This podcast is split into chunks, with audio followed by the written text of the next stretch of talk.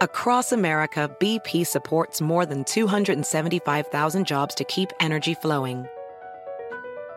Jobs like building grid scale solar energy in Ohio and producing gas with fewer operational emissions in Texas. It's and, not or.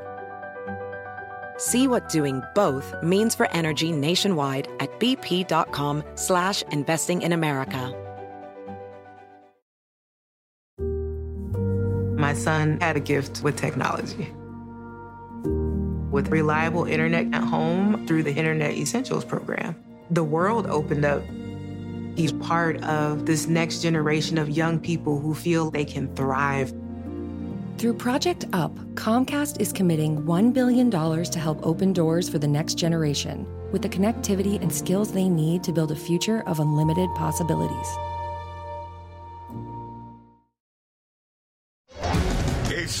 Noticia en NTN 24. Hola, soy Moisés Naim y usted está escuchando una parte de mi programa de televisión.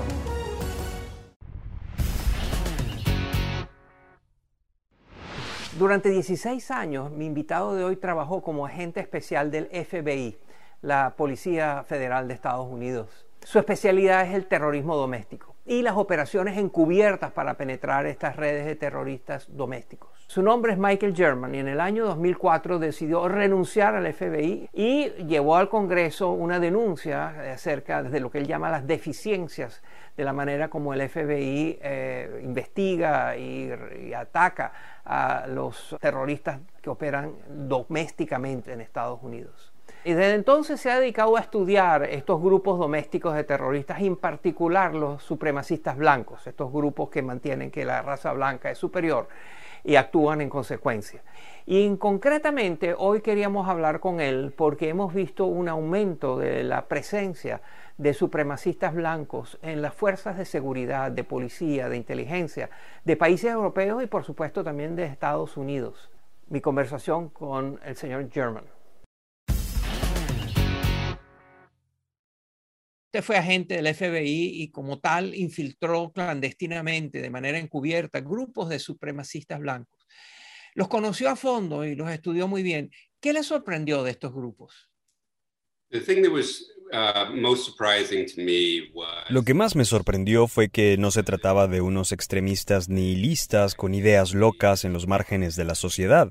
En cada reunión a la que fui alguien me entregaba un libro o un folleto o me suscribía a un boletín informativo. Y la mayoría de las teorías, filosofías y temáticas que respaldan la ideología de supremacía blanca de estos grupos son muy antiguas, ¿no? Son las mismas que apoyaron la colonización europea, la esclavitud africana y las leyes de segregación racial Jim Crow en los Estados Unidos. Solo habían estado reprimidas en sus mentes, y su propósito era volver a hacer estas ideas parte de la cultura dominante. El nativismo, el racismo, la discriminación, la supremacía blanca no son exclusivos de Estados Unidos. Hace poco en Francia, un grupo de generales activos y otros retirados publicó una carta abierta diciendo que el gobierno francés estaba dejando que hubiese una invasión del mundo islámico. Y también en Alemania ha habido reportes y sigue habiendo denuncias de que los cuerpos de seguridad están penetrados por supremacistas blancos. ¿Es la presencia de supremacistas blancos en los cuerpos de seguridad del Estado un problema aislado o más amplio? No, esto sí me parece ser un problema más amplio y parte de ese problema es que en Estados Unidos y otros países tratamos la violencia de supremacistas blancos como si fuese un problema doméstico, cuando los grupos que promueven estas ideologías están presentes en muchos países y trabajan en conjunto en todo el mundo.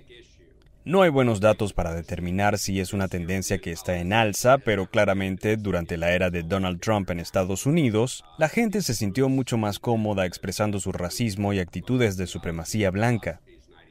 Sin embargo, son actitudes que siempre han infectado a las instituciones gubernamentales, como los cuerpos policiales y el ejército, cuando en la década de los 90 estuve encubierto como agente del FBI en grupos de supremacía blanca, mis superiores me advirtieron que debíamos tener mucho cuidado con quién compartíamos información dentro de las fuerzas de seguridad, porque había simpatizantes de los supremacistas blancos. Esas advertencias se han hecho una y otra vez a lo largo de los años. Lo que me parece curioso es que debido a este problema el FBI entrena a sus agentes para que adapten sus tácticas en estos casos, pero no tienen ninguna estrategia para proteger al ciudadano de los policías que son supremacistas blancos.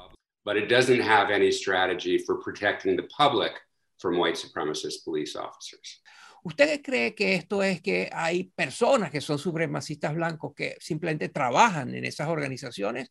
¿O usted cree que hay una estrategia deliberada de las organizaciones supremacistas para infiltrar los cuerpos de inteligencia y seguridad de esos países? It's certainly both.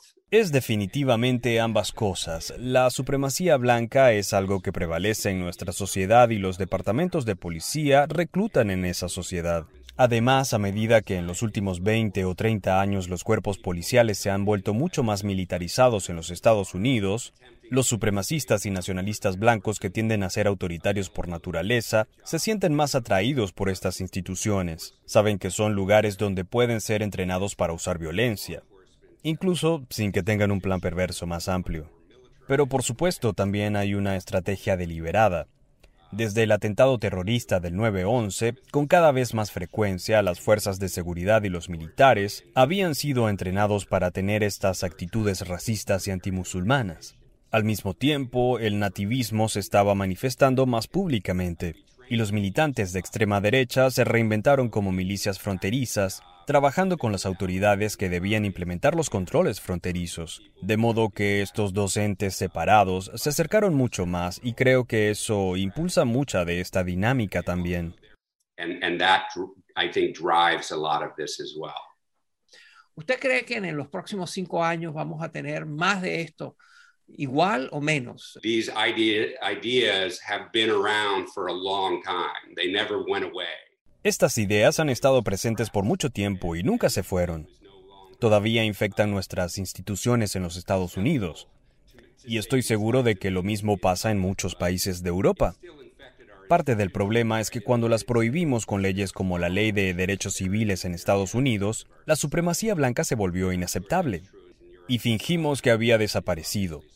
No entendimos lo perdurable que ha sido. Y eso le dio espacio a estos grupos para organizarse. Afortunadamente, los terroristas que vimos en el ataque al Capitolio estadounidense de enero 6 no parecen ser muy buenos en lo que hacen, ¿no? Y la violencia política rara vez es una metodología eficaz. A menudo terminan excediéndose y perdiendo apoyo. Desafortunadamente, incluso los miembros del Congreso que fueron víctimas de este ataque siguen negando que haya sucedido. Y eso es muy peligroso porque crea una narrativa que permite que la gente apoye abiertamente este tipo de violencia política. Así que creo que estamos en un punto de inflexión y no sé cuál será el desenlace. También es muy peligrosa la polarización que existe en los cuerpos de seguridad y que sus respuestas a las protestas por el racismo y la violencia policial han sido violentas y racistas. Eso es realmente una mala señal de que no están entendiendo el momento, pues están empeorando sus actitudes en lugar de intentar corregirlas.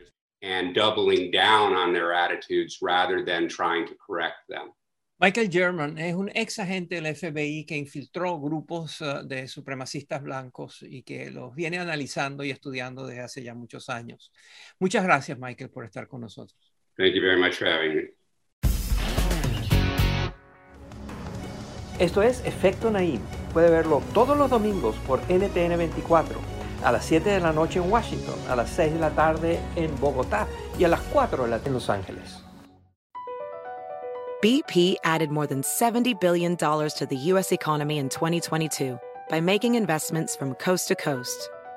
Investments like building charging hubs for fleets of electric buses in California and starting up new infrastructure in the Gulf of Mexico. It's and, not or. See what doing both means for energy nationwide at bp.com slash investing in America. My son had a gift with technology. With reliable internet at home through the Internet Essentials program, the world opened up. He's part of this next generation of young people who feel they can thrive Through Project UP, Comcast is committing $1 billion to help open doors for the next generation with the connectivity and skills they need to build a future of unlimited possibilities.